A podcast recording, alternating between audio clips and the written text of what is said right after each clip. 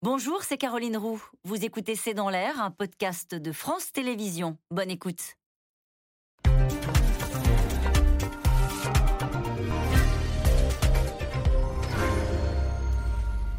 Bonsoir à toutes et à tous. Nous attendons vos questions SMS, Internet et réseaux sociaux pour alimenter notre discussion. Les services américains redoute le pire et le font savoir. Washington appelle ses ressortissants à quitter Kiev à la veille des commémorations de l'indépendance en Ukraine. Zelensky lui-même a dit craindre des actes, je cite, dégoûtants et violents. Une montée en tension après la mort de la fille d'un idéologue russe qu'on dit proche de Vladimir Poutine. Le chef du Kremlin parle lui de crimes odieux et ses services accusent les Ukrainiens d'avoir commandité cette attaque à la voiture piégée sur le sol russe six mois après le début du conflit. En tout cas, il n'y a toujours pas de perspective de cesser le feu et les leaders européens multiplient les messages à leurs opinions pour continuer à fédérer autour de la cause ukrainienne. Ukraine, l'alerte des services américains, c'est le titre de cette émission. Avec nous pour en parler ce soir, Anthony Bélanger. Euh, vous êtes éditorialiste spécialiste des questions internationales à France Inter. Isabelle Mandreau, vous êtes chef adjointe du service international au journal Le Monde. Vous avez coécrit avec Julien Théron Poutine, la stratégie du désordre qui vient de ressortir dans une version augmentée aux éditions Talendier. Euh, Irina Dimitrichine, vous êtes spécialiste de l'Ukraine, vous êtes maîtresse de conférence à l'Institut national des langues et civilisations orientales Enfin, Christine Dugouin-Clément, vous êtes euh, géopolitologue, chercheuse à la Sorbonne Business School. Et puis, je rappelle votre livre, Influence et manipulation, chez VA Édition. Bonsoir à tous les quatre. Merci de participer à ce C'est dans l'air en direct. Anthony Bélanger, c'est vrai que maintenant, quand les services américains prennent la parole, on les écoute. Oui, parce que c'est pour la. Je rappelle qu'en fait, on ne les écoutait pas au mois de mars, ou pas plutôt même au mois de janvier, février, alors qu'ils avaient dit que euh, l'Ukraine s'est envahie par la. Enfin, ils avaient donné tous les détails de ce qui allait se passer, y compris l'endroit par lequel l'armée russe allait passer. Euh, à l'époque, même l'Ukraine, souvenez-vous, avait dit pas question, on n'y croit, pas.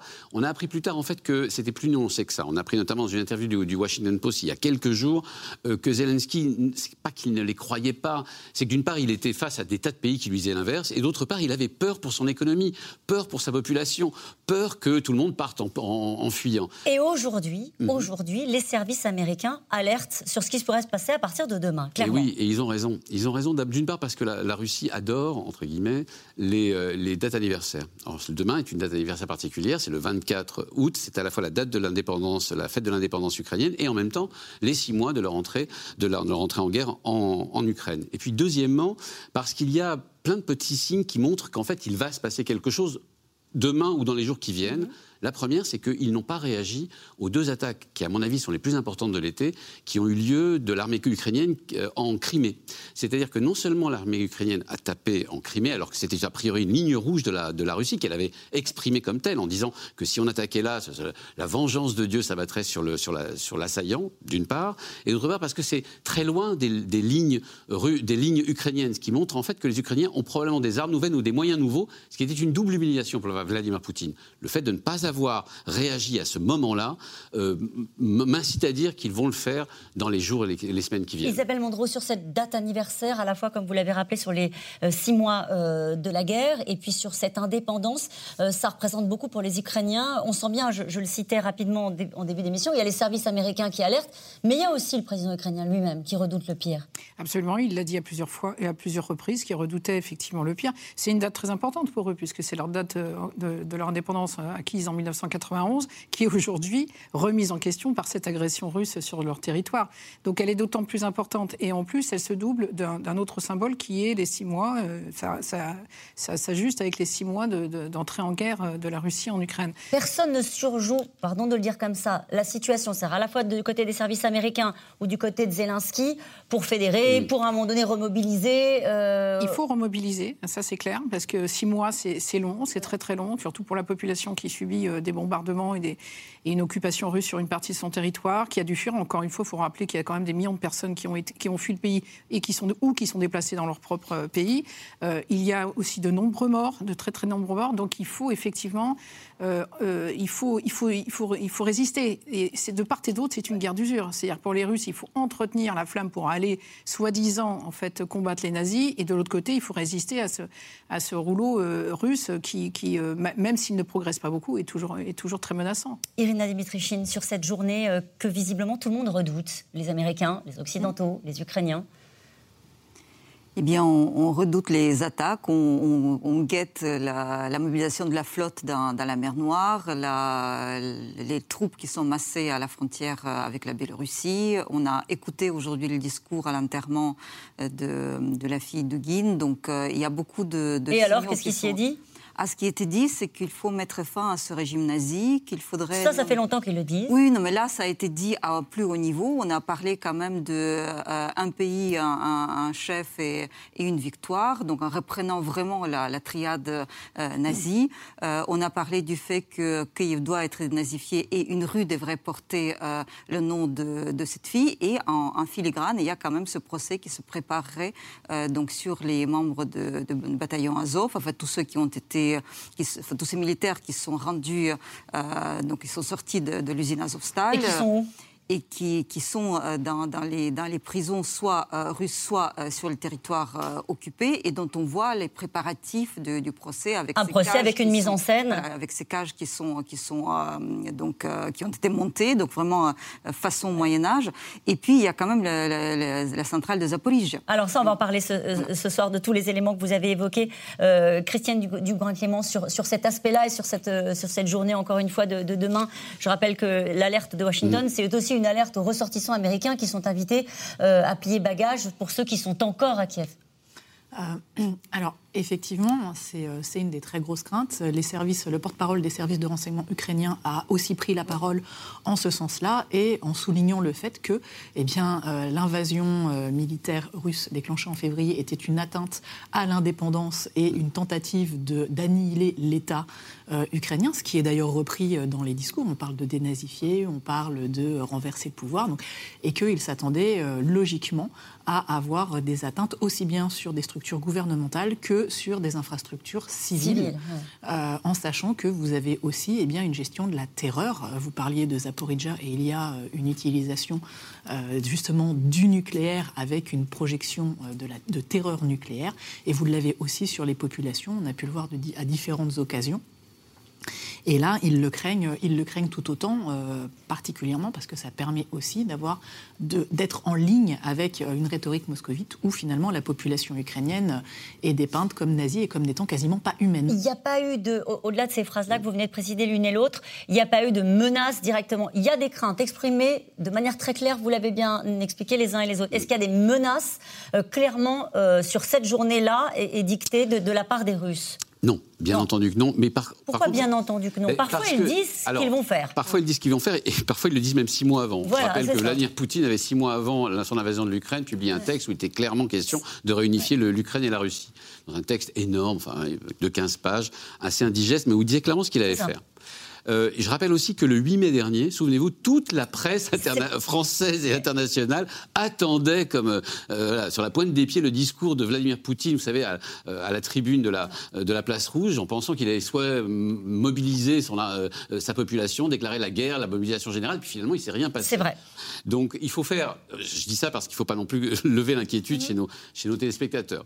Donc les Russes, surtout en, en période de guerre là, ne disent pas forcément ce qu'ils font, je dis simplement qu'ils ont émis quelques signaux, comme effectivement le signal, ils ont prévenu qu'il pouvait se passer des choses, ils ont fait monter un peu les enchères sur Zaporizhia la centrale de Zaporizhia, et c'est ce qui inquiète le plus la, communauté internationale, parce qu'ils ont en main la centrale. Alors on va en parler de la centrale, puisque vous voulez en parler, on, y va. Mm. Euh, il y a eu des menaces clairement euh, édictées par euh, Vladimir Poutine sur la centrale de Zaporizhia. Il y a des avertissements, il y a des, décisions prises, comme par exemple celle de ne pas relever pendant quelques jours les gens qui, les, les, personnels non essentiels de la centrale. Il a aussi il a été contacté, contacté le président français sur le sujet. Il a demandé, il a fait intervenir d'une certaine manière l'agence internationale de l'énergie atomique à Vienne, qui depuis des mois réclame des inspections et est en ce moment en discussion avec la, avec la, avec la Russie, puisque encore une fois, je le rappelle, la Russie est seule responsable de cette centrale. C'est elle qui l'occupe depuis le mois de mars et c'est elle qui doit rendre des comptes. Et on dit, on peut juste rappeler qu'il y a eu des frappes russes dans la région de Saporidja aujourd'hui. Absolument. Mais on est, on est dans une escalade. En fait, on est dans une escalade quand même des mots euh, et en tout cas de la terreur, hein, puisque encore aujourd'hui, si on prend la seule journée d'aujourd'hui, avec l'enterrement de la fille de l'idéologue ultranationaliste en Russie, il y a eu des propos extrêmement durs qui ont été tenus. Lavrov dit aucune pitié. Euh, euh, même Vladimir Poutine a envoyé un message lors de cet enterrement pour encenser cette jeune fille qui, encore une fois, euh, qui, euh, qui, euh, qui, avec son père, Alexandre Douguin, en fait, appelait à l'asservissement total de l'Ukraine et, de, et de sa population. On va très vite ce soir, mais je voudrais qu'on n'aille pas trop vite, si vous le voulez bien, parce que non, mais parce que je voudrais qu'on revienne sur qui sont ces personnes dont vous parlez depuis le début de l'émission. C'est pas forcément évident, y compris pour moi et pour les gens qui nous regardent. Mais et on va y revenir. d'escalade. C'est encore une, journée d'escalade. Et vous nous direz euh, qui sont euh, ces personnages euh, qui ont visiblement de l'importance pour Vladimir Poutine, puisque ça a encore rajouté un niveau de tension. Mais je voudrais qu'on reste sur ce président Zelensky qui s'inquiète et qui le fait savoir à la veille de la célébration de l'indépendance de l'Ukraine. Plusieurs grandes villes, d'ailleurs, ont rétabli le couvre-feu et Kiev se prépare à une offensive russe, surtout après la mort de la fille, justement, d'un idéologue russe qu'on dit euh, proche de Poutine. Vous nous direz mm. si c'est le cas. On le dit proche de Poutine. En tout cas, le Kremlin accuse l'Ukraine et promet de punir les commanditaires Mathieu Lignot et Erwan Ilion.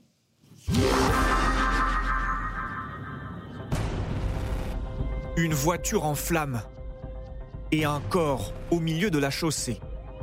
Daria Dugin vient d'être tuée dans un attentat près de Moscou. Sur cette image, on voit son père, Alexander Dugin, en état de choc. Cet idéologue d'extrême droite n'était pas monté dans la voiture avec sa fille, il a échappé à l'attaque. Aujourd'hui, à son enterrement, Alexander Dugin, fervent partisan de la guerre en Ukraine, appelle à la vengeance. Le prix que nous devons payer ne peut être justifié que par une seule chose. Le plus beau succès, la victoire. Elle vivait au nom de la victoire et elle est morte au nom de la victoire. Notre victoire russe, notre vérité, notre orthodoxie, notre pays et notre empire. Mais qui a bien pu viser Alexander Dugin? Lui qui se revendique proche de Poutine, même si le Kremlin garde ses distances avec cet extrémiste.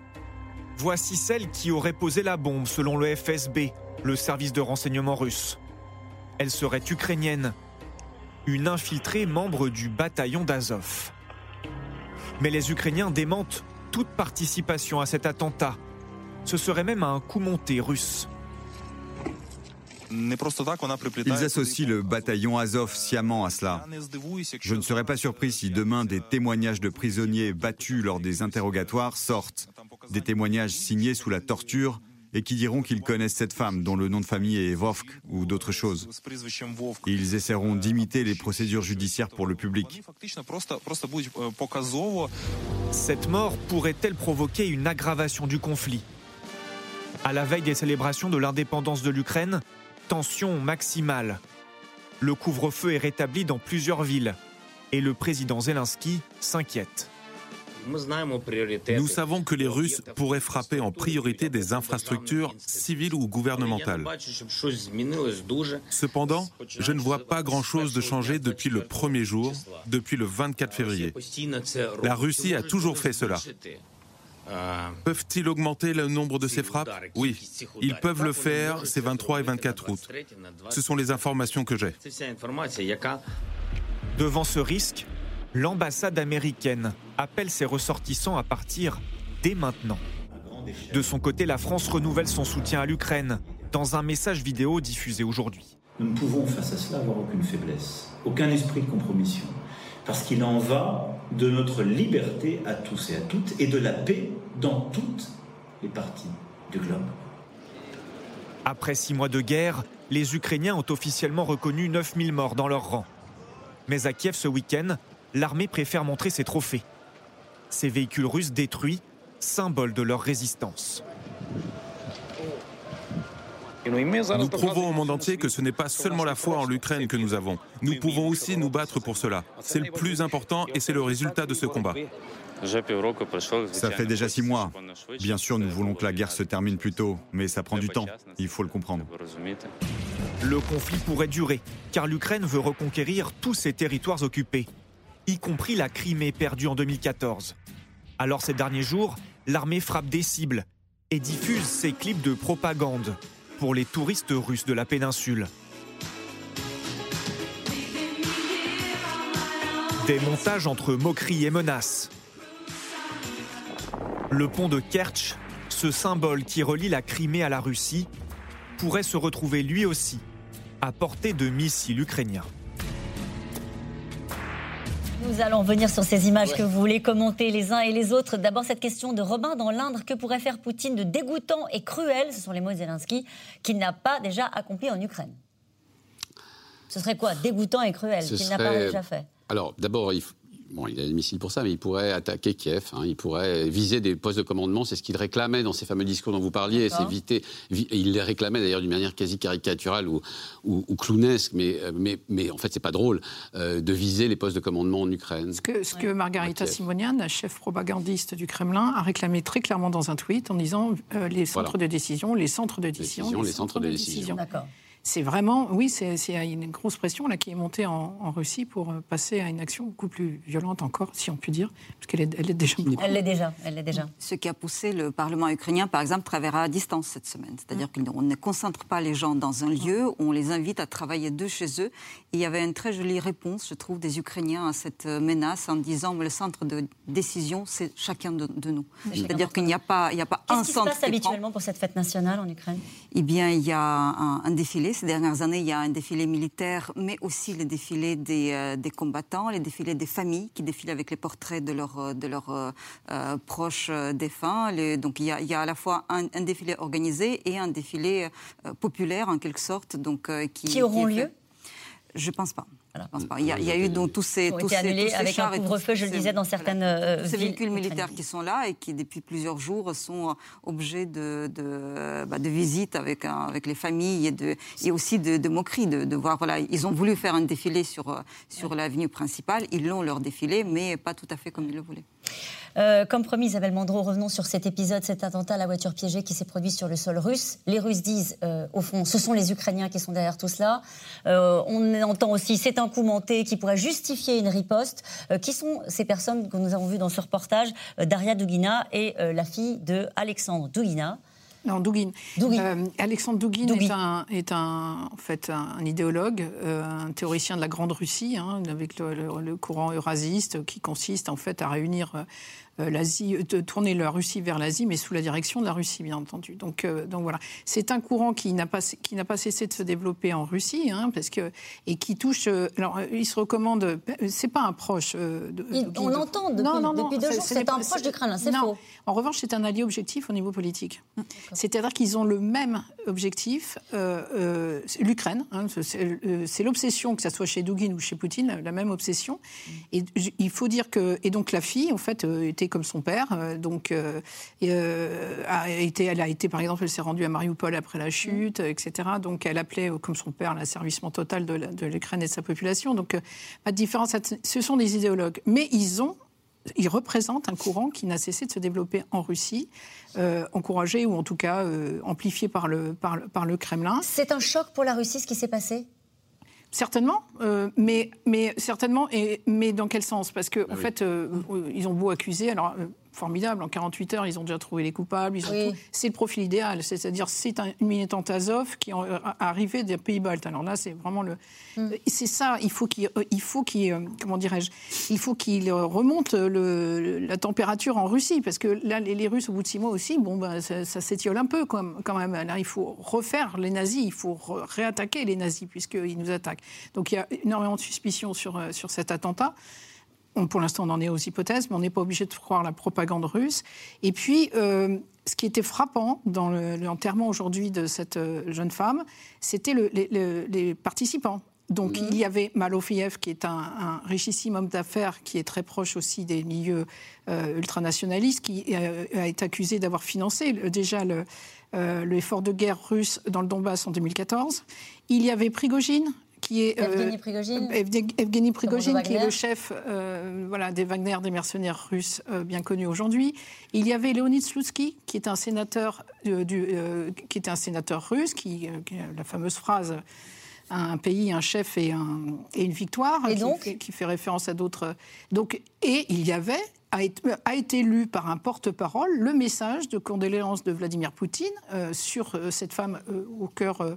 Hum, cet, acte ignoble, cet attentat ignoble pour une jeune femme au cœur délicieusement russe, euh, dont il a, qu'il a décoré de l'ordre euh, du courage, ce qui est une, distinction. Et quelles leçons vous en tirez Donc, eh ben, ce que je- euh, là, c'est c'est clair. C'est c'est, euh, d'abord c'est fait pour ranimer, euh, en fait, attiser en fait le sentiment anti-ukrainien, euh, etc. C'est fait pour euh, densifier, dramatiser encore une fois euh, le- ce qui se passe aujourd'hui, et c'est fait aussi. Et donc là, il y a clairement quand même euh, euh, la jonction du courant ultranationaliste avec le pouvoir.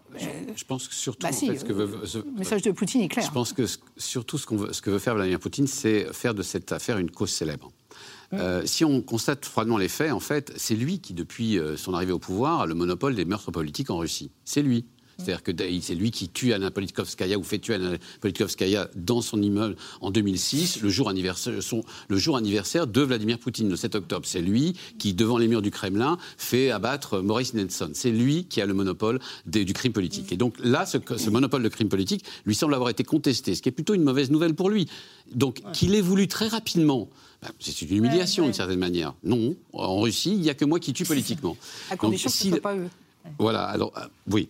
Donc s'il décide de reprendre la main là-dessus, de faire de cette femme une cause célèbre, de faire intervenir à ses funérailles les fameux gyrophares bleus, c'est-à-dire ce qu'on appelle à Moscou les gyrophares bleus, C'est-à-dire c'est tous les officiels du régime qui ont des gyrophares bleus et qui peuvent comme ça passer, ce que les, les moscovites détestent d'ailleurs, peuvent passer en priorité. C'est donc qu'il a décidé d'en faire euh, un point euh, effectivement de propagande. Est-ce que ça pourrait justifier, euh, puisque je reprends la phrase de Sergei Lavrov, hein, qui est le chef Mm. de la diplomatie russe, qui dit il ne peut y avoir aucune pitié pour les organisateurs, les commanditaires et les exécutants. À partir du moment où il dit c'est les Ukrainiens, est-ce que ça peut permettre de justifier Oui.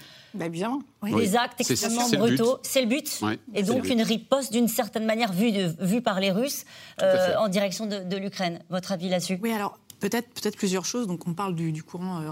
C'est un courant qui existe depuis 30 ans. Ça a été développé dans les années 20 notamment. Ça a été interdit pendant la période post-soviétique. Et dans les années 90, on a un revival comme ça. Euh, donc on, pour- on parle effectivement de Douguin. On pourrait parler d'autres mouvements, euh, Panarin, Bagramov, qui ont des différences.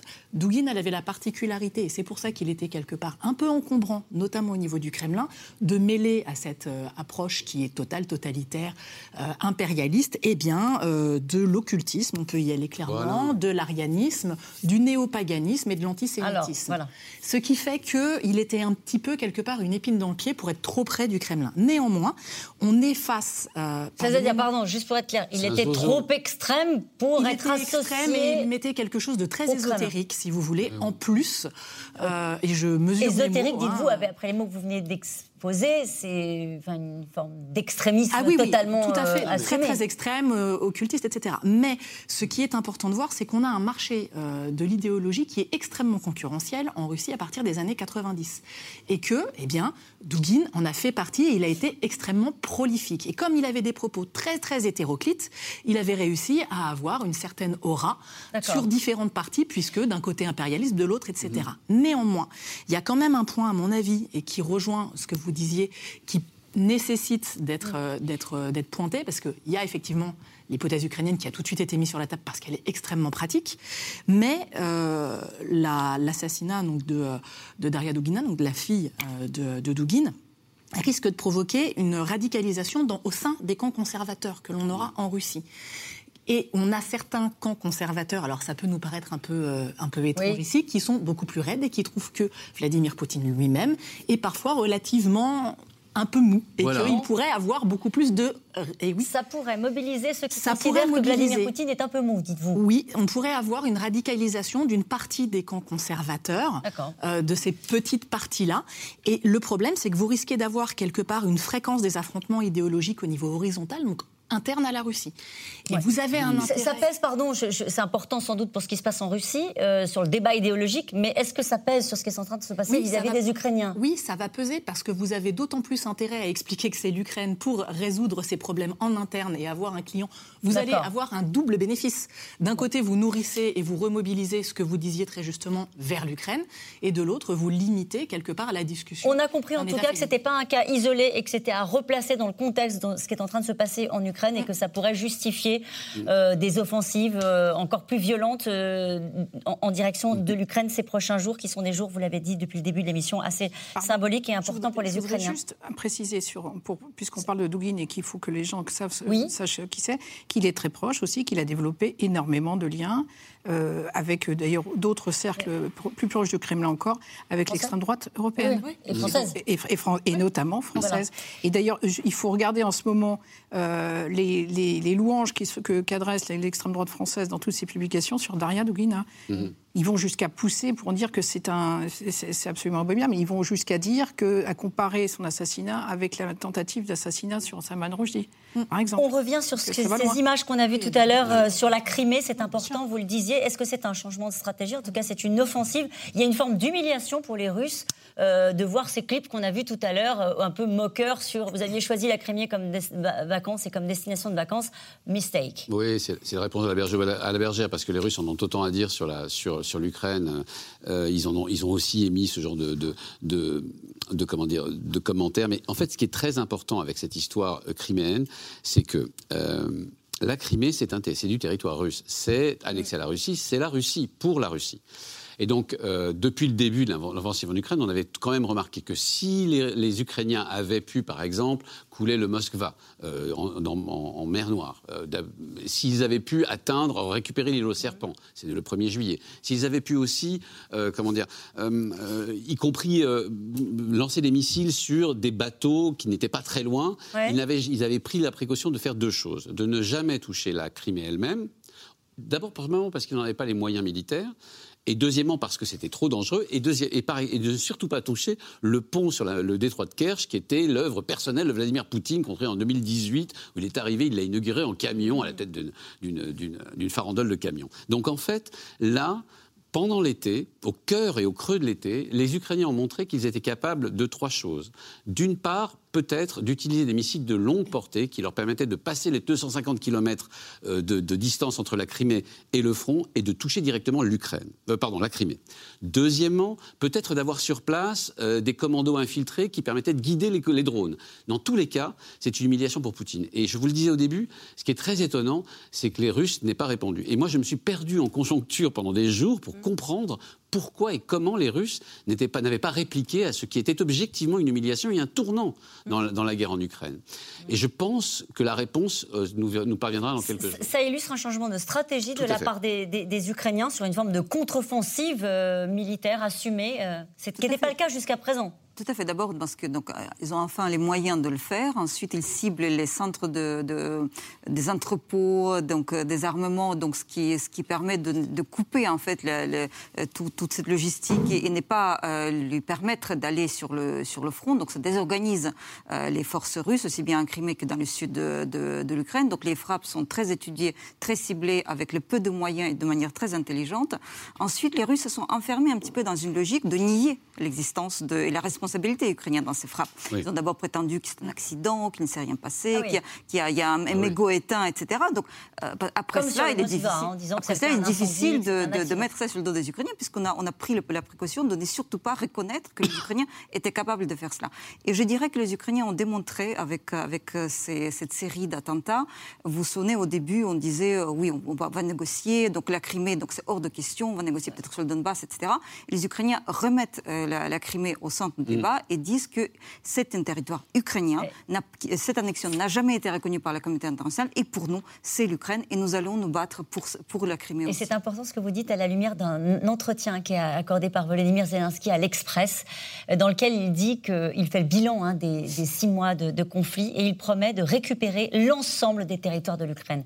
Ceux qui imaginaient une sorte de- d'entente cordiale, une espèce de plan de partage euh, sur le Donbass, la Crimée, etc., en sont pour leurs frais. Il y a toujours cette volonté euh, de Volodymyr Zelensky, cette stratégie de récupérer l'ensemble du territoire. de l'ensemble de la population ukrainienne. Les sondages frisent les, les 100% de, de- dans la volonté de ne, ne rien céder et de récupérer l'ensemble du territoire Toujours aujourd'hui. Ah, toujours aujourd'hui. Le Ouais. problème, c'est est-ce que c'est ce que veulent les, les alliés de l'Ukraine? On va en parler dans que- un instant parce qu'on va parler des, des deux Européens. Euh, mais sur cet aspect-là, sur euh, ce qui s'est passé en Crimée, peut-être euh, un mot? Bah, sur ce qui s'est passé en Crimée, ce qui est aussi intéressant, c'est qu'effectivement, on nie euh, la capacité, enfin, que ce soit les Ukrainiens au début, et il y a quelque chose qui est, on pourrait faire des parallèles, c'est-à-dire que euh, l'explication qui est donnée est quelque part une, démonstration d'une incompétence russe, c'est-à-dire que bah oui, on a lancé un mégot euh, dans un, dans un dépôt d'armement. là, quand on parle, quand on parle de, donc de, cet assassinat, eh bien les services de renseignement russes auraient suivi donc cette femme accompagnée d'une enfant mineure de 12 ans depuis tout le début, sauf au moment où elle aurait posé la bombe. Donc on a quand même régulièrement où on montre quelque chose pour expliquer et pour justifier et pour essayer de raccrocher à une rhétorique globale, eh bien finalement on montre des manquements. Et sur le long terme, ça pourrait quand même être relativement euh, corrosif finalement pour cette espèce de mythe de compétence et de superpuissance de la Mais comment vous expliquez ça Comment est-ce que vous expliquez ça Cette stratégie qui consiste à dire vaut mieux assumer l'incompétence que, de dire qu'on a été victime d'une attaque ciblée, de haute précision, bien organisée de nos ennemis Parce que déjà, il y, a une question de crédibilité, puis il y a une question du poids que vous allez donner à vos adversaires et du risque de perdre. Si vous expliquez que vos adversaires sont particulièrement bons, qu'ils arrivent à faire, qu'ils ont des attaques audacieuses et euh, des succès, c'est vous allez un petit peu à l'encontre de euh, tout va se passer très bien. Déjà, il a fallu inscrire le conflit dans le temps long, euh, ce qui n'était pas forcément prévu au début. Il y a eu cette inscription-là, progressive, faite par Moscou, du oui, le conflit va durer, ce qui n'était pas prévu. Et on voit quand même des choses intéressantes. En parallèle, sur la Crimée, eh bien, vous avez le gouverneur de Crimée qui commence à recenser euh, les abris euh, qui sont disponibles en cas d'attaque à la bombe. Donc on dit que non, c'est pas, mais on recense quand même. il y, a déjà la, marine russe qui a quitté le port de Sébastopol hein, parce qu'elle était à, comment dire, elle était à portée de, missiles et donc elle est aujourd'hui rapatriée euh, dans, dans un port russe différent. Simplement. Mais le procès de l'incompétence de, la, de la démocratie, de la bureaucratie russe, ça marche très bien auprès des Russes. Oui. Parce que ah tout simplement. C'est vendeur, ça, pour le C'est pas que ce soit vendeur, c'est qu'ils y croient. C'est puisque c'est leur quotidien. L'incompétence de la. Enfin, tous ceux qui connaissent un peu la Russie savent que mm. la première chose que vous disent les Russes, c'est qu'il faut surtout pas avoir affaire à la, à la, bureaucratie ou, ou même au FSB ou même aux policiers parce qu'ils sont avant tout incompétents, un peu et, corrompus. Je, ne dis pas ça pour. Euh, je dis ça parce que c'est le quotidien. Donc en fait, quand, quand les officiels leur disent, bah, vous savez, c'est parce qu'on est incompétent et corrompu. Oui, ça bah passe. ça passe. surtout pas montrer que l'Ukraine. De manière générale, on est quand même à la hauteur. C'est là, il y a des, mmh. manquements localisés, etc. Donc tout pour ne pas reconnaître aux Ukrainiens la capacité de le faire. Et d'ailleurs, quand ils disent qu'ils ils font la guerre à l'OTAN, c'est aussi une façon de dire que ce n'est pas l'Ukraine qui nous résiste, c'est l'ensemble de l'Occident. C'est ça. Il faut, pour ça que ça prend. Bah oui, il faut toujours montrer que l'Ukraine est un pays euh, moins bien, moins fort, euh, etc. D'ailleurs, ça, ça participe même de l'invasion, c'est-à-dire qu'il ne faut pas que l'Ukraine se dirige vers l'Europe, il ne faut pas que l'Ukraine se développe, il ne faut pas qu'elle s'en sorte.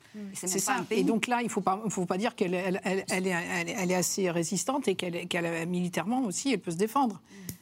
En tout cas, euh, on parlait du temps long. Hein, C'était vous qui utilisiez cette expression. L'Europe doit endurer et maintenir son unité. Cette petite phrase du chef de la diplomatie européenne cet après-midi arrive à point nommé alors que la tension sur le marché de l'énergie euh, pèse sur les opinions, sur les gouvernements européens. L'inquiétude vient de l'Allemagne, très dépendante du gaz russe, avec un nouveau chancelier déjà sous pression. Constance Meyer et Ilana Zinkot.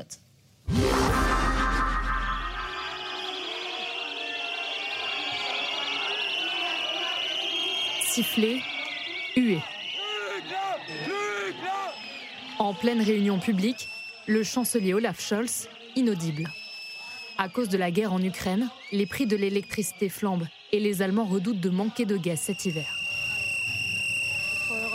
On a peur, on a peur pour l'hiver, on a peur pour la hausse des prix de l'énergie et on ne sait pas ce qui va se passer. Je me dis, on va bientôt être obligé de prendre une douche à l'eau froide, mettre encore plus de sous de côté. Je me dis, c'est bien d'aider l'Ukraine, mais je me fais du souci. Le gazoduc Nord Stream qui fournit l'Allemagne en gaz russe tourne au ralenti. Et les autorités craignent que la Russie ferme totalement le robinet cet hiver. 50% des foyers allemands se chauffent au gaz, alors certains anticipent de possibles coupures. Ce magasin a vendu en deux mois tout son stock de radiateurs électriques. On a été complètement dévalisé. On en aura peut-être en septembre, octobre ou novembre, mais nos fournisseurs ne savent pas quand ils pourront de nouveau livrer car ils sont en rupture de stock. En Allemagne, le gouvernement tente par tous les moyens d'abaisser sa dépendance au gaz russe. Le charbon connaît un retour en grâce et les centrales nucléaires qui devaient fermer en fin d'année voient leur activité prolongée. Plus globalement, c'est toute l'Union européenne qui veut réduire sa consommation de gaz à l'approche de l'hiver. Au cas où la situation se détériorerait avec par exemple une interruption totale de l'approvisionnement en gaz russe, nous déclenchons une alerte européenne globale pour l'Union européenne. Nous demandons aux États membres de réduire de 15% leur consommation de gaz. Une solidarité européenne écornée par la Hongrie. À peine ce plan dévoilé, le chef de la diplomatie hongroise proche du Kremlin s'est précipité en Russie pour commander 700 millions de mètres cubes de gaz russe pour son pays. Vous pouvez vendre de faux espoirs, vous pouvez rêver, vous pouvez faire de la communication, mais le constat reste le même. La réalité physique reste la réalité physique. Sans les ressources russes, acheter autant de gaz supplémentaire en Europe aujourd'hui est tout simplement impossible. Le Portugal et l'Espagne, peu dépendants du gaz russe, ne voient pas d'un bon œil ces nouvelles règles. La proposition de la Commission européenne n'est ni la plus efficace, ni la plus pertinente, ni la plus juste. Réduire la demande de gaz de façon homogène, sans prendre en compte le mix énergétique de chaque pays membre et ses approvisionnements, est absurde. Les conséquences économiques seraient trop importantes. L'Europe ne peut pas non plus compter sur ses voisins qui lui fournissent habituellement de l'électricité, comme la Norvège. 90% de sa production provient de ses réservoirs hydroélectriques. La sécheresse a provoqué des pénuries d'énergie. Les livraisons risquent d'être suspendues. L'Union européenne se tourne désormais vers une autre option, le gaz naturel liquéfié, produit en grande partie aux États-Unis. Et cette question qui nous est posée euh, ce soir par Jean-Pierre, à mesure qu'approche l'hiver, verrons-nous de plus en plus de pays de l'Union européenne négocier l'achat de gaz avec la Russie? Est-ce que c'est ça qui va se passer? Non. Non? Non, non. ça tient la solidarité européenne? Oui, par, obligation. Je ne dis pas, qu'on ne discute pas hein, euh, dans l'Union européenne. C'est même euh, le principe de l'Union, ça dure des heures et ça discute. Après, la Hongrie, j'allais ajouter combien de divisions? C'est-à-dire, c'est un pays enclavé qui effectivement a un problème d'approvisionnement, qui a grosso modo obtenu tout à résister. Ça me rappelle la Grèce des années 80, vous savez. Papandréou arrivait au sommet en disant non, non, non, non, non. Et à la fin, Mitterrand lui disait donnez-lui un milliard, il en a besoin, il retournait à Athènes. C'est un peu l'affaire, c'est un peu ce que fait euh, Orban en ce moment. Non, non, non, non, non. Et à la fin, il obtient, on obtient, allez, non pas son, euh, on obtient quelques, quelques gestes histrioniques, comme par exemple aller à Moscou, obtenir 700 milliards ou millions de gaz supplémentaires euh, et, revenir en. Donc, ça met pas en la solidarité européenne, c'est ça que vous nous dites Parce que c'est la Hongrie, que ce n'est pas l'Allemagne parce que c'est la Hongrie, que ce n'est pas l'Allemagne, que le vrai problème, vous avez raison de le dire, c'est l'Allemagne. Le vrai problème est la vraie solution. Euh, L'Allemagne a accompli une, révolution à 180 degrés copernicienne absolument incroyable ces derniers mois et on comprend que les Allemands soient inquiets. Quand on leur pose la question, ils souhaitent, un, un Allemand sur deux souhaite que le conflit se termine vite. Euh, et, si possible par un accord entre l'Ukraine et la Russie. On voit bien que c'est impossible. Et on voit bien qu'il y a, que, y compris au sein du parti, par exemple du SPD, qui est le, principal euh, parti de la coalition, il y a une aile gauche euh, qui se souvient de l'ost politique, de l'accord entre la Russie et l'Allemagne, du bienfait que ça a apporté à l'Allemagne pendant 30 ans, de, l'importance que l'Allemagne avait, y compris diplomatiquement, acquis, et qui n'est pas prêt d'abandonner ça aussi facilement. Irina Dimitrichine, est-ce qu'il y a une inquiétude, à votre avis, des Ukrainiens? Euh, sur la solidarité européenne euh, Justement parce que l'hiver approche et parce qu'on a évoqué toutes ces contraintes qu'on a très bien compris euh, grâce à ce reportage. Bien sûr qu'il y a une crainte que cette solidarité européenne, qui a été une divine surprise quand même, je, pense que c'était une des erreurs de Vladimir Poutine, qu'elle se fissure et que les, populistes accomplissant leur travail de sape, les agents de Kremlin les, leur emboîtant le pas, les difficultés économiques arrivant qu'on mette tout cela sur, sur le dos des Ukrainiens, en tout cas de cette, de cette guerre. Euh, en même temps, on est euh, confiant sur le, sur le fait que le comportement russe à ne pas livrer le gaz, à décider, on ouvre le robinet, on n'ouvre pas, bah, ça montre que c'est aussi un, fournisseur qui est peu fiable et que peut-être euh, la grande erreur de l'Allemagne avait été de s'enferrer dans, cette exclusivité et dans, ces volumes de, de, gaz avec la Russie et que la solution, c'est la diversification, l'autonomie, etc. C'est peut-être une manière, enfin le moment de penser à des énergies alternatives, etc. Ça, c'est comme ça que c'est vendu, défendu auprès des Européens, en tout cas. Oui, mais, mais je pense que c'est tout à fait vrai. En tout cas, sans doute ont-ils entendu cette phrase du, président de la République Notre détermination n'a pas changé. Nous sommes prêts à maintenir cet effort dans la durée.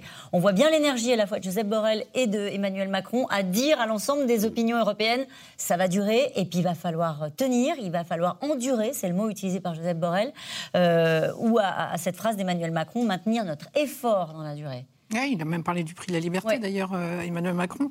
Donc ça, c'est un défi, effectivement, qui est posé à, toute l'Union européenne.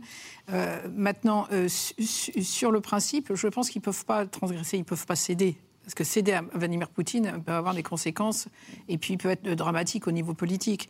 Donc il faut tenir, il faut effectivement, chaque pays après va essayer de, trouver les, les voies et moyens de, de, surmonter le coût de cette guerre. Parce qu'il y a un coût à cette guerre, elle va se traduire, elle se traduit déjà dans l'inflation, elle va se traduire évidemment sur les, ressources énergétiques, etc. Mais je pense que politiquement, c'est impossible de céder. Ça veut dire qu'il n'y a pas de débat, si on met de côté la Hongrie, au niveau européen?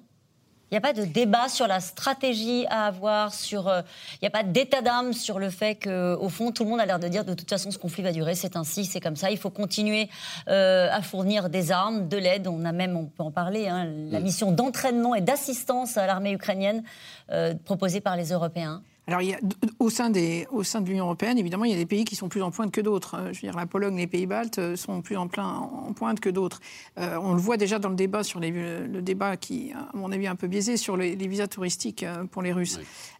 C'est-à-dire? eh ben, C'est-à-dire que certains pays veulent interdire les visas touristiques pour les Russes. Bon. Euh, il y a ceux qui sont plus en pointe là-dessus, hein, notamment la Finlande, mais il y a aussi d'autres pays comme la Suède qui disent bon, alors on va quand même, on va restreindre, mais on va pas les interdire tout à fait. Bon, voilà. Là, par exemple, c'est ce genre de débat. Mais encore une fois, politiquement, euh, ça tient. Et je pense que ça, ne, peut, ça ne peut pas faire autrement que ne, que ne pas tenir.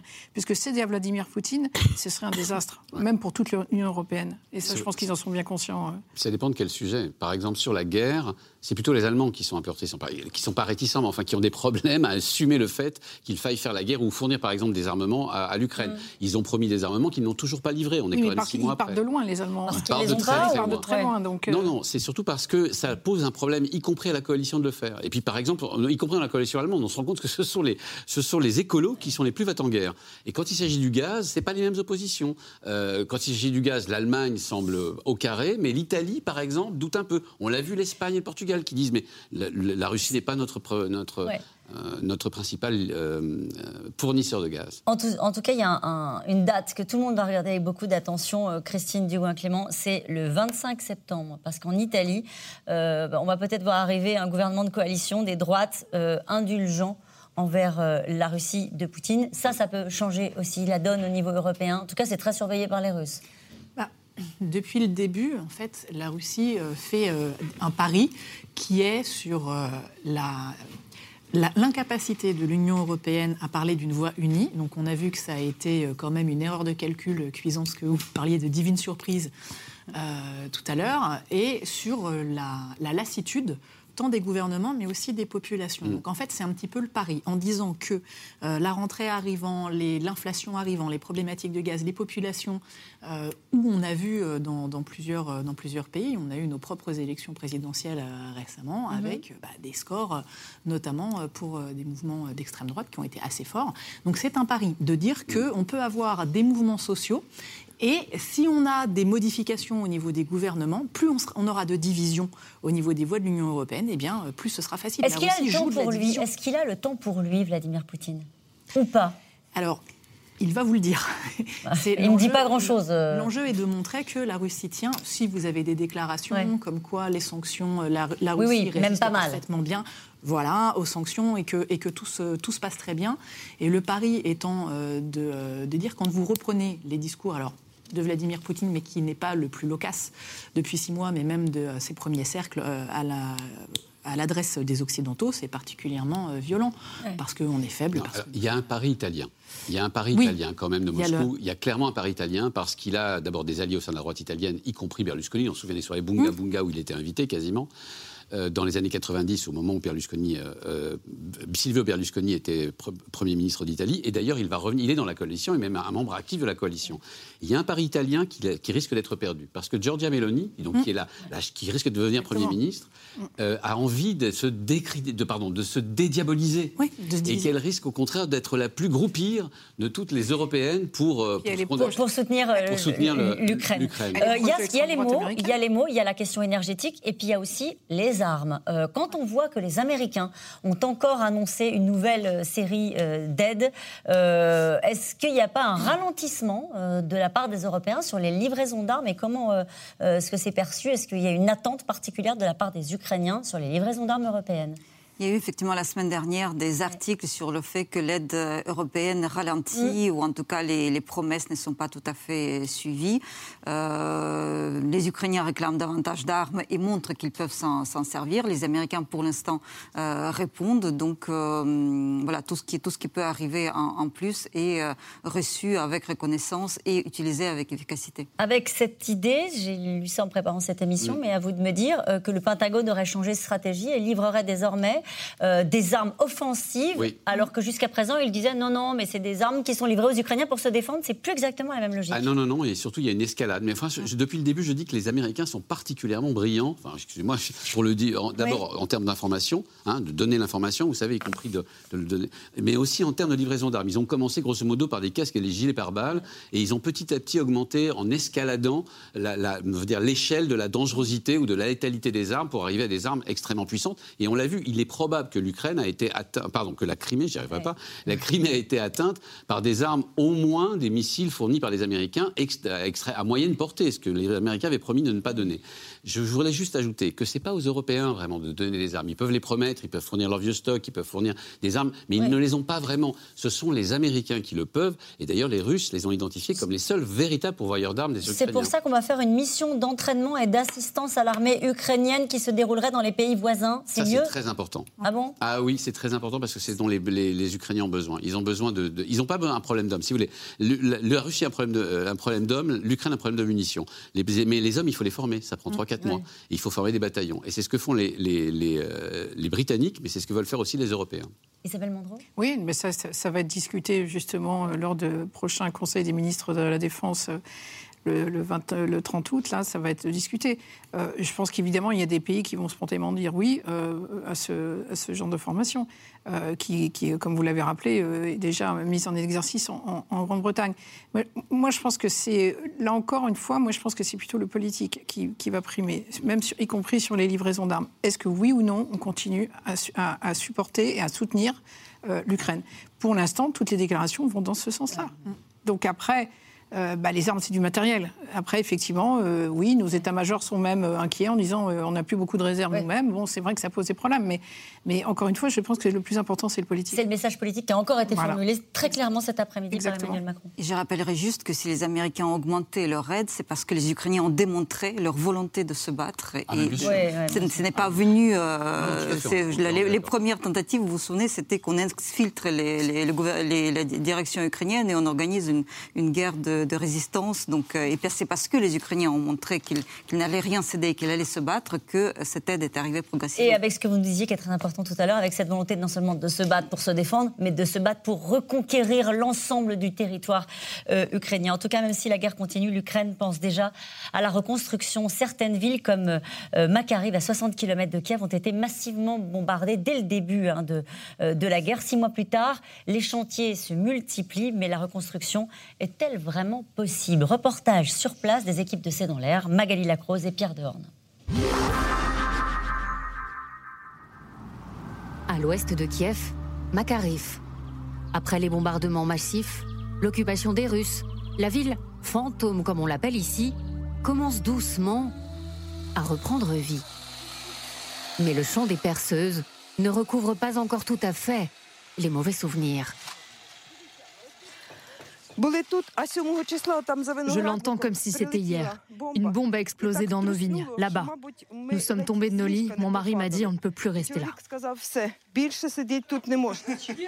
La maison de Lyudmila a été soufflée par une autre bombe juste après son départ. Mais elle ne se voyait pas vivre ailleurs. Avec sa fille et sa petite fille, elle dort dans la grange que les précieux bénévoles retapent jour après jour pour en faire une maison décente. Venez voir ce que font mes bénévoles.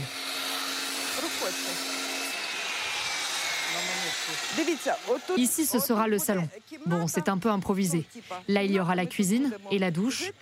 On va pouvoir avoir de l'eau potable qui vient du puits. Et là, il est en train de nous creuser une canalisation. Moi, je n'ai pas d'expérience militaire, mais il faut que j'aide. Je conduis des gens, je transporte du matériel pour nos soldats, et là, je bricole. Je suis si reconnaissante envers tellement de gens. Le maire, les volontaires, les voisins. Mais on dit que la Biélorussie prépare une nouvelle invasion. Tout ce que je veux, c'est que ça s'arrête. Il faut vraiment que la guerre s'arrête. Les Russes sont partis depuis trois mois, mais la peur de l'ennemi est toujours là. Dans la maison d'Anna, l'occupation a duré un mois. Ce qui est drôle, c'est qu'on continue de fermer la porte de la maison. Je ne sais même pas pourquoi on fait ça. Voilà la clé. Regardez leur bouffe là. Mais les Russes n'ont pas laissé que des bocaux de nourriture. Le terrain est dangereux, impossible d'y vivre. Les démineurs ont retrouvé une grosse mine ronde dans le jardin. L'autre jour, les voisins ont utilisé le détecteur de métaux et ça faisait pic, pic, pic, pic. Et on en a encore trouvé cinq. Pendant l'occupation, Anna s'est cachée avec son fils dans la cave de l'église du village. Allez, mon fils, on va voir notre cachette. Tu te souviens? Ils étaient 50 au sous-sol. Plusieurs semaines presque sans voir le jour. Depuis la libération, une étrange rumeur court. Il y a des Russes qui se cachent encore dans le village. Ma voisine me l'a dit. Après le couvre-feu, elle a entendu des hommes dans la rue parler russe, avec un accent russe. Presque personne ne parle russe chez nous depuis l'invasion. Pour la police locale, ce ne sont que des légendes urbaines. Des habitants comme prisonniers de leur traumatisme surtout quand certains se sentent bien seuls. Venez voir les missiles russes. Regardez ce morceau. Il pèse lourd. Je les garde parce que ce sont des preuves de l'agression russe. La maison de Sergueï n'a plus de toit, plus de fenêtres. L'aide tarde à venir. J'ai écrit des tas de lettres à la mairie, à la région, à tous les niveaux. On me répond toujours la même chose. Rien. Ça, c'est la réponse de la mairie de Makarif. Je n'aurai le droit qu'au film plastique pour les fenêtres et une bâche pour recouvrir le toit. Ils pensent que c'est possible de passer l'hiver simplement comme ça. Les autorités le renvoient sans cesse vers de nouveaux interlocuteurs de l'État. Lettre après lettre, la colère de Sergueï s'allume un peu plus. Je sais que je ne suis pas le seul à demander de l'aide, mais moi aussi j'en ai besoin. Mes voisins m'ont aidé, mais on ne peut pas refaire le toit. Je ne suis pas en sécurité ici. Qu'est-ce que je vais devenir? Je suis en colère et fatigué. Pourquoi mon pays ne m'aide pas? La lassitude, les angoisses d'habitants qui, six mois après le début de la guerre, ont peur d'être oubliés. Je voudrais avoir votre réaction à ce reportage. Est-ce qu'on parlait du soutien populaire euh, de, l'Ukraine euh, On entend ce monsieur, on, sent et on entend aussi la colère. Euh, est-ce que ce genre de, profil, à un moment donné, peut avoir une forme d'amertume vis-à-vis de, de Volodymyr Zelensky? Parce que la guerre dure, parce qu'on n'arrive pas à reconstruire le toit de sa maison, parce qu'on ne l'aide pas il y a beaucoup de programmes, il y a beaucoup de, façons euh, d'aider, il y a aussi beaucoup de, bénévoles, des volontaires, donc, donc toute cette organisation horizontale dont l'Ukraine a, a, fait preuve. Euh, je pense qu'il y a euh, aussi une... je, ne pense pas que ce monsieur soit le, le, la pointe de... Il y a quand même des gens qui ont perdu leurs proches, il y a des gens qui ont perdu complètement leur maison. Il y a des besoins qui sont si immenses que, que je pense qu'il il serait peut-être impossible pour un État, quel qu'il soit, à répondre immédiatement dans, dans, dans, la, dans la, totalité des, des, besoins dans un pays qui est toujours en guerre. la colère, elle est uniquement dirigée contre les Russes Oui, parce que, parce que ce sont eux qui sont, qui sont responsables. Par ailleurs, euh, n'oublions pas que l'Ukraine n'a jamais eu de tradition monarchique, donc on, on, on ne sacralise pas euh, Zelensky, euh, donc, donc il n'y aura pas le, verdict des urnes, il ne sera pas basé uniquement sur, sur cela, mais sur les actes, et aussi bien au niveau central qu'au niveau local. Isabelle Mandreau ce reportage montre en fait la lassitude de gens qui subissent euh, des atrocités depuis six mois. C'est, euh, leur lassitude est tout à fait légitime. Maintenant, ça va être effectivement un des gros défis de, de l'Ukraine, puisqu'en fait, euh, ça montre aussi l'ampleur des destructions opérées par, par les Russes. Et donc, il y a énormément de choses à, reconstruire. Il y a énormément de, des infrastructures, des maisons, bien sûr, des immeubles. On a tous en tête les images de cités, de, de villes qui ont été complètement soufflées, rasées, etc. Donc, euh, les, euh, je crois que c'est Zelensky, une fois qu'il a parlé, même d'un chiffre, il a cité, mais c'est un chiffre comme ça, de 700 milliards de dollars pour la reconstruction. On n'y est pas encore. De toute manière, les combats continuent. Donc euh, c'est là, effectivement, c'est encore une épreuve pour les Ukrainiens qui, est, qui est très loin d'être finie. Et vous parliez des 700 milliards, euh, juste cette information, la Banque européenne d'investissement doit proposer la création d'un nouveau fonds mm. euh, pour l'Ukraine, justement consacré à la reconstruction, qui pourrait atteindre 100 milliards d'euros, une espèce de plan Marshall pour l'Ukraine. Ce qui était considérable, hein, parce que 100 milliards d'euros, c'est le, PIB de l'Ukraine pour une année. Hein. Euh, pour que les, nos téléspectateurs aient bien en tête la, magnitude du malheur, euh, l'agence de l'Union européenne, l'agence de l'ONU qui est chargée des réfugiés a estimé à 10 millions le nombre d'Ukrainiens, soit réfugiés à l'étranger, soit réfugiés à l'intérieur du pays.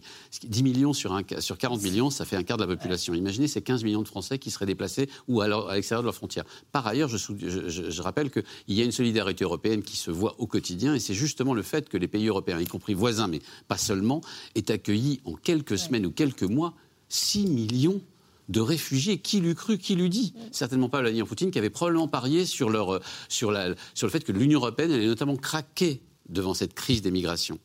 Et puis, je voulais quand même souligner une chose. La démocratie, c'est ça. C'est-à-dire, pendant la Seconde Guerre mondiale, euh, on n'a pas cessé de penser ni de critiquer Churchill euh, pendant qu'il menait sa guerre. Euh, comment dire, Roosevelt s'est présenté quatre fois, trois, deux fois pendant la Seconde Guerre mondiale. En tout quatre mandats, mais deux fois pendant la Seconde Guerre mondiale. Et il a été battu quelques fois. Il a gagné quelques fois de très très peu. Et les, débats ont été très durs sur fallait-il continuer la guerre, pas continuer la guerre. La démocratie, ça ressemble aussi à ça. Et c'est d'une certaine manière sain qu'on puisse réaliser ce genre de reportage, y compris avec des gens qui se plaignent de leur mairie, de leurs voisins, de leur et qui ne finissent pas un cul de parce qu'ils ont critiqué le régime. Christine Dubois-Clément. Oui, alors le, chiffre hein, donc de, 750 milliards avait été annoncé à Lugano hein, quand euh, les, euh, les, Ukrainiens avaient euh, présenter un plan de reconstruction, mais encore une fois, le conflit est encore en cours. Donc ce chiffre-là pourra évoluer. Puis il y a peut-être quelque chose aussi à, mettre en, perspective dans les, projets de reconstruction. Donc il y a évidemment cette urgence euh, pour les civils, il y a les urgences pour les infrastructures de production qui permettent, mine de rien, de faire un peu fonctionner euh, l'économie, donc euh, des pots de pétrole agricoles, et puis de faire un petit peu de rentrée, donc qui sont aussi des C'est quand même encore un pays qui a une économie. Bah, et, Du moins, il a besoin de pouvoir essayer de maintenir ce qui est, et donc d'essayer de maintenir un minimum l'outil pour avoir un tout petit peu de. Euh, Quels sont les secteurs qui continuent de tourner euh, en Ukraine? Bah, D'abord, il y, a des récoltes qui continuent à avoir lieu, même si c'est très compliqué. On l'a vu hein, pendant des semaines de les faire sortir d'Ukraine par Odessa, mais on a peut-être trouvé des voies alternatives. Il y a, alors, tout c'est vrai que toute la partie industrielle, c'est justement l'est du pays qui est en ce moment un peu affecté pas un peu, totalement, totalement, affectée, puisque occupée par les Russes ou, et ou détruite. Euh, L'Ukraine est un, est un pays résilient avec tout l'ouest du pays, donc Lviv par exemple, qui est une, qui est, euh, qui est une ville extrêmement importante culturellement et, euh, et, et à, la, à, la, croisée des chemins de l'Europe orientale et, occidentale, qui n'a pas été affectée. Il y a une partie de l'Ukraine quand même qui continue de vivre à peu près normalement, et notamment les trains. Moi, j'ai toujours insisté surtout sur les, sur les trains ukrainiens qui font partie de la résistance. Et qui continuent de, de fonctionner. Qui, bon an, mal an, continuent de fonctionner avec leurs cheminots qui réparent au kilomètre par kilomètre les voies détruites. Puis la capitale, quand vous êtes à la capitale, vous, euh, bien sûr, il y a des stigmates, mais les restaurants fonctionnent, les, les, il, y a, toujours des fêtes, il y a toujours euh, cette, cette, façon dont on sait qu'à 11h, on doit, on doit être à la maison parce qu'il y a le, couvre-feu, mais il y a cette volonté de, résister, d'embellir les, les, maisons, de, de euh, parce que la résistance, ça passe aussi par cette façon de, pied de nez de, euh, à l'occupant, à l'agresseur. Et nous revenons maintenant à vos questions. Christine Dubois-Clément, à qui profite l'assassinat de cette journaliste, à votre avis? Euh, bah, c'est bien tout le problème parce que les mobiles sont pas clairs et qu'on en a plusieurs que l'on pourrait, euh, pourrait avoir. On en a parlé autour de cette table. Donc, euh, le Kremlin a tout de suite pointé l'Ukraine, mais parce que c'était aussi facile et contextuellement pratique. on pourrait avoir aussi d'autres schémas, certains probablement qu'on ne connaît pas forcément et qui peuvent être liés directement aux activités de la famille Dugin. on a aussi cet enjeu, si vous voulez, avec la possibilité de radicaliser des, des, pans, euh, des pans idéologisés russes. Ce qui est sûr, c'est que Dugin se montrait comme beaucoup plus influent dans les premiers cercles du pouvoir qu'il ne l'était en réalité. Et que qui que soit la personne à l'origine d'eux, eh bien, vous avez euh, la possibilité de faire quelque part un coup médiatique euh, parce que justement, il avait cette espèce de capacité et d'adresse à se faire, euh, à, se, à, se, présenter comme étant un plus gros poisson idéologique, l'éminence grise de Vladimir Poutine, ce qu'il n'était pas, mais du moins que cette espèce d'image de benchmark peut être capitalisée par quelqu'un qui. Un crime ignoble, cruel, a mis fin prématurément à la vie de Daria Dugina, a dit Vladimir Poutine. Donc peut-être qu'il n'était pas si proche. En tout cas, le, Vladimir Poutine a tenu à, montrer une forme de, proximité pour une part d'instrumentalisation, ce que vous avez expliqué tout à l'heure. Il l'a décoré, en plus de l'ordre du courage. Voilà, il, en fait un martyr. Donc en fait, cette mort, euh, quelle que soit son origine, profite à ceux qui veulent aggraver les choses. Et ceux qui veulent encore... Euh, plus attaquer l'Ukraine. Poutine voudra-t-il gâcher la fête nationale ukrainienne en prenant le prétexte de l'assassinat de Daria Dugin, Dugina Il faudra que je me mette d'accord avec ça. C'est Dugin ou Dugina, Elle, si c'est une femme, c'est Dugina. D'accord. Alors Dugina, allez, on corrigera. Bah, disons que ça commence à faire beaucoup de, prémices. Hein. on a parlé déjà d'une part de, de, la non-réaction aux frappes sur la Crimée. On parle ensuite de la date anniversaire de, l'indépendance et à la fois des, six mois de l'invasion russe. On parle aussi euh, de, cet assassinat cet assassinat qui aurait pu être, euh, enfin, je veux dire, passé, pas passé inaperçu, mais enfin, qui aurait pu être, ne pas être récupéré aussi rapidement par le Kremlin, et ce quelques jours avant, ça commence à faire beaucoup d'indices qui nous montrent que la Russie a bien envie de marquer le coup. Et sans, sans, oublier la demande russe d'organiser un conseil de sécurité de l'ONU en disant, enfin, au prétexte que la Russie est inquiète de ce qui pourrait arriver à la centrale de Zaporizhia. Donc c'est une façon. Bah, c'est une façon de retourner complètement la situation. Et peut-être en lisant entre les lignes, c'est exactement ce qui se prépare. Parce que maintenant, il, il y a une vraie inquiétude autour de la centrale, de plus en plus. L'impact peut être extrêmement important. Mais pour tout le monde, y compris pour les Russes surtout pour les Ukrainiens d'abord, et ensuite euh, pour, pour le reste. Mais je pense que le coût humain, c'est vraiment le, cadet de ses soucis. Donc, euh. Oui, enfin en même temps, c'est lui qui a la responsabilité de la centrale, ça, ça, lui serait immédiatement reproché. Je pense que c'est très compliqué pour un pays qui par ailleurs vend de la centrale et de l'énergie nucléaire, qui en fait, fait une de ses spécialités, de commencer par, euh, par mettre en scène, battre tambour avant de, de, de frapper une centrale et éventuellement organiser une, une mini-catastrophe nucléaire à la Tchernobyl. C'est complexe quand même. On ne sait pas s'il va le faire ou pas. En tout cas, il agite la menace nucléaire. Ah, ça, clairement. Depuis oui, très depuis, longtemps. Depuis, depuis même la Crimée, d'ailleurs. Tout à fait clairement. Donc, euh, c'est une menace qu'il agite très, très régulièrement et les, Européens, les Occidentaux ont demandé euh, l'envoi rapide sur place euh, à Zaporizhia euh, d'une mission des inspecteurs de l'AIEA, de l'Agence internationale de l'AIEA, je ne sais plus, oui, hein, de l'énergie atomique. Là, il manquait le E et le A, de l'énergie atomique. ça veut dire que c'est accordé, ça, par les Russes? Ça veut dire que potentiellement, peut-être ils iront. Enfin, c'est pas, pas garanti du tout, parce que je rappelle que Poutine a toujours bloqué les missions de l'AIEA quand il s'agissait de la Syrie. Ça voudrait dire démilitariser la, pour, pour les inspecteurs, pour les attaques chimiques. Donc euh, voilà, encore une fois, il y, y, a un monde entre ce qu'il dit et ce qu'il fait. Oui oui, non, ça voudrait dire démilitariser euh, la, la, centrale de Zaporizhia et en faire en plus euh, un endroit dans lequel il y aurait des, des, inspecteurs internationaux. Euh, ça, ça, rendrait, ça rendrait l'occupation de cette centrale très malaisée pour Vladimir Poutine. Allez, une question de Régis en Côte d'Or. À la veille de la fête nationale en Ukraine, tous les voyants semblent au rouge et rien ni personne ne peut faire baisser la pression C'est une question. Est-ce qu'il y a encore des discussions? Est-ce qu'il y a encore des négociations? Est-ce que la voie diplomatique est encore à l'œuvre? Ben, malgré tous les efforts, tous les efforts d'Emmanuel Macron, on voit bien que ça ne donne pas beaucoup de résultats quand même. Vladimir Poutine n'est pas un homme avec lequel on négocie. Samuel, en Espagne, les États-Unis semblent prêts à remuer ciel et terre pour faire gagner l'Ukraine contre la Russie. Jusqu'où sont-ils capables d'aller? Anthony Bélanger. Euh, bah justement, on en discutait entre. Je pense que c'est la discussion qui doit avoir lieu en ce moment à la Maison Blanche. Euh, certains indices montrent qu'il y a vraiment deux camps ceux qui pensent qu'il ne faut pas faire trop perdre la Russie et ceux qui pensent qu'il faut la faire perdre entièrement. Moi, je fais partie de ceux qui pensent que les États-Unis, depuis Taïwan, ont à cœur de montrer qu'au moins sur le terrain qui est le leur, il faut qu'ils euh, remportent une victoire et pas seulement symbolique. Pour l'instant, ils ne mettront pas d'hommes sur le terrain, ils n'iront pas envoyer des, de l'OTAN, elle n'interviendra pas, à moins d'une voilà. Mais euh, ils ont, ils ont, ils ont d'abord constaté que les Ukrainiens résistaient, qu'ils avaient une armée solide et une population mobilisée. Et ensuite, je pense que depuis Taïwan, ils ont décidé d'aller jusqu'au bout et de faire perdre la Russie. Une question de. Oui, vous voulez dire ce, un mot? Et ce soutien est bicaméral et biparti. C'est-à-dire qu'aussi bien les républicains que les démocrates sont tout à fait d'accord sur la question de l'Ukraine. C'est que c'était le message de la Crimée, en fait. Le message de la Crimée était celui-là. Une question de Jean-François, donc, euh, en Belgique. L'enlisement du conflit dans la durée est-il en train de devenir le meilleur allié de Poutine? Alors, oui et non. Euh, oui, dans la mesure où, euh, c'est ce que l'on disait tout à l'heure, hein, il y a ce pari de la lassitude des soutiens euh, alors jusque-là, la Russie a fait quand même beaucoup de paris malvenus et malheureux hein, depuis le début de cette guerre qui devait être très rapide. mais maintenir le conflit dans la durée, ça veut dire être en capacité de le soutenir. Et ça, c'est compliqué économiquement, c'est compliqué humainement aussi. On parlait tout à l'heure très justement des, du soutien à l'entraînement des militaires ukrainiens. Ça, c'est un des gros points noirs au niveau des, des forces russes. C'est-à-dire que bah, ils ont fait des levées de ce qu'on appelait des unités volontaires. Donc là, Moscou a dû sortir le carnet de chèques quand ils ont payé ce qu'ils avaient annoncé. Ils ont euh, recruté dans les colonies pénitentiaires également. Le problème, c'est qu'ils ont des hommes qui ne sont pas forcément formés, ce qui donne eh ben, euh, des euh, offensives qui ne sont pas aussi victorieuses que pourrait l'espérer le Kremlin avec des tirs parfois Mais aléatoires. les Européens ne franchiraient pas la ligne rouge en formant les soldats ukrainiens vous voyez ce que je veux dire? Dans, dans la, perception que peuvent en avoir les, les Russes Oui.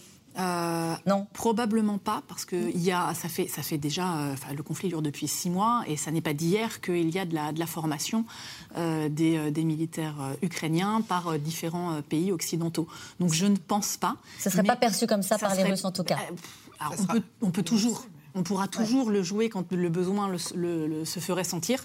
On n'est pas, on serait pas un premier réajustement du discours. Allez, une dernière question. La solidarité européenne sera forcément mise à rude épreuve d'ici à quelques mois avec une guerre qui n'en finit pas, non? Elle sera, mise à l'épreuve, ça c'est clair. Ça c'est clair sur. Mais il faudra maintenir l'unité et elle sera maintenue. Mm. Et le message est passé euh, cet après-midi encore dans la bouche du président de la République et du chef de la diplomatie européenne. Merci à vous tous. C'est la fin de cette émission qui sera rediffusée ce soir à 22h45. Je vous rappelle qu'on se retrouve euh, pour un nouveau rendez-vous. C'est dans l'air l'invité. Demain à 17h30, notre invité sera euh, Bruno Le Maire. On parlera sans doute des conséquences hein, économiques de la guerre en Ukraine. Et puis nous, on se retrouve demain en direct à 17h50 pour un nouveau C'est dans l'air. Belle soirée à vous.